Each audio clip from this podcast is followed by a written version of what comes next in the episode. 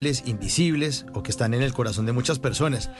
Me, está acordando ahora que usted está hablando acerca de las fronteras, María Cecilia de Oyentes, que hace unos años, en, una, en un aniversario de estos del cumpleaños de Bogotá, hace muchos años, fui al, al Observatorio Astronómico y estaban dando una conferencia sobre la historia de Bogotá y me acordé de que el conferencista, que se me olvidó el nombre, era un historiador muy, muy, muy juicioso, y estaba hablando de que precisamente esta calle donde queda el barrio Egipto, que es la calle Sexta en Bogotá, ahí donde está la Casa de Nariño, pues esa calle, esa calle Sexta, divide o dividía en ese entonces la parte como que era la parte norte o la parte rica de Bogotá con la parte sur.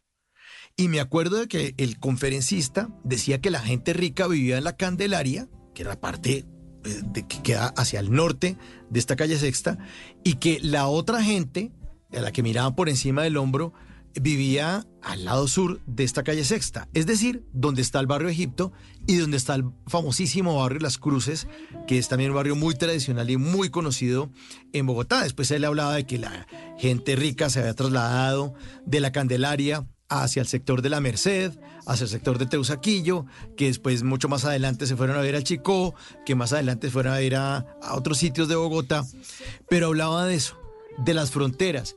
Y yo entendía entonces que desde esa época en Bogotá, hace 100, 150 años, ya estaba delimitado y ya, ya estaba trazada esa frontera entre nosotros somos los pudientes y ustedes son allá la clase obrera. Y, y, en eso también consistía el barrio Las Cruces y el barrio Egipto. Un barrio con gente muy valiosa, pero que desde el otro lado de la calle Sexta estaba mirando con otros ojos, María Cecilia. Es verdad, la verdad es que mira, a mí me, me parece que, bueno, Bogotá es una ciudad maravillosa a la cual yo personalmente le debo mucho. Yo he amado además el centro de Bogotá durante muchísimo tiempo, habitado en él. Me parece que Bogotá son muchas ciudades al mismo tiempo. De hecho, para mí que no soy de Bogotá, que yo no nací en Bogotá, para mí es divino poder, por ejemplo, diferenciar unos cinco acentos distintos en esta ciudad.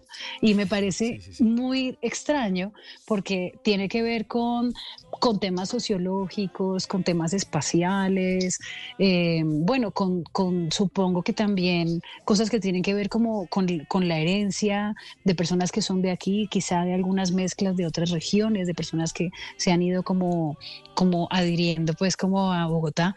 Y a mí me parece súper lindo porque yo observo con mucho amor esta ciudad. Sí me parece un poco un ejercicio complejo y decirte porque a mí me pasa igual, y es que hay mucha gente que, que creo que nunca se ha dado la oportunidad de conocer una Bogotá digamos, desde el centro hacia el sur, eh, y a la inversa. A mí me pasa, por ejemplo, que yo tengo mis fronteras porque no me muevo mucho hacia el norte extremo de Bogotá y Bogotá es muy amplia para donde lo mires. Entonces es, es, es tan explayada y cada vez mucho más larga y mucho más grande que yo, uno reconoce a muchas Bogotás dentro de la ciudad. Me llama mucho la atención que a veces somos como muy duros con la ciudad porque es una ciudad que es dura también, por su, porque es gigante, porque a veces es fría, porque, bueno, por muchas cosas, pero por ejemplo, leían estos días que esta es, eh, el año pasado fue uno de los años en los que más ha recibido turistas y, y ha sido una de las capitales más visitadas en, en muchísimo tiempo y todas este tipo de cosas, eh, pues te llenan de orgullo finalmente porque, porque cuando uno está dentro de un lugar, es como que no tienes la facultad para salirte de él y habitarlo desde otro lugar, ¿no? Es chévere de pronto ver una Bogotá como turista, pero uno ya no la ve desde ahí. pero es, es, como, o sea, no sé, me encantaría como hacer un plan de irme a un hotel un fin de semana a, visitar otra zona de la ciudad que nunca visito y ver Bogotá desde ahí, desde donde la mira el que la visita por primera vez. Porque de verdad que es una ciudad que es muchas ciudades y es apasionante y tiene una historia muy bonita. Fíjate, yo en este momento, por ejemplo, estoy buscando apartamento y estoy como como mirando las miles de Bogotás que hay dentro de este territorio y es, y es bien bonito ver la diferencia y lo que tú dices. Ahora bien, me parece que tiene una historia espectacular y que, y que debo decir que por mucho que hayan unas fronteras y unas divisiones y un norte y un sur, el centro de esta ciudad históricamente es muy importante y yo creo que uno viviendo en esta ciudad siempre tiene que visitarlo. Es como que el centro de Bogotá, hay una historia que atraviesa nuestro país ahí en esa zona.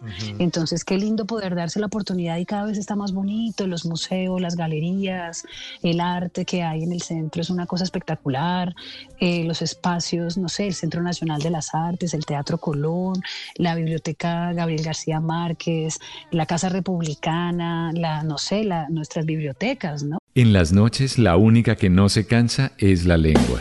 Por eso, de lunes a jueves a las 10 de la noche empieza Bla Bla Blue con invitados de lujo. Los saluda Guillermo Novelis de la Mosca. Les habla Alexander Ospina, Te Amo Hijo TV. Los saluda Maru Yamayusa. La Josefa Chivatay. ¡Ay, papá! Saluda Eddie Herrera. Tema es lo que hay. Claro, puro Bla Bla Blue. Muévanse pa Bla Bla Blue prácticamente. Con buena música, con historias que merecen ser contadas, con expertos en esos temas que desde nuestra casa tanto nos inquietan y con las llamadas de los oyentes que quieran hacer parte de este espacio de conversaciones para gente despierta. Bla bla blue. De 10 de la noche a 1 de la mañana. Bla bla blue. Porque ahora te escuchamos en la radio.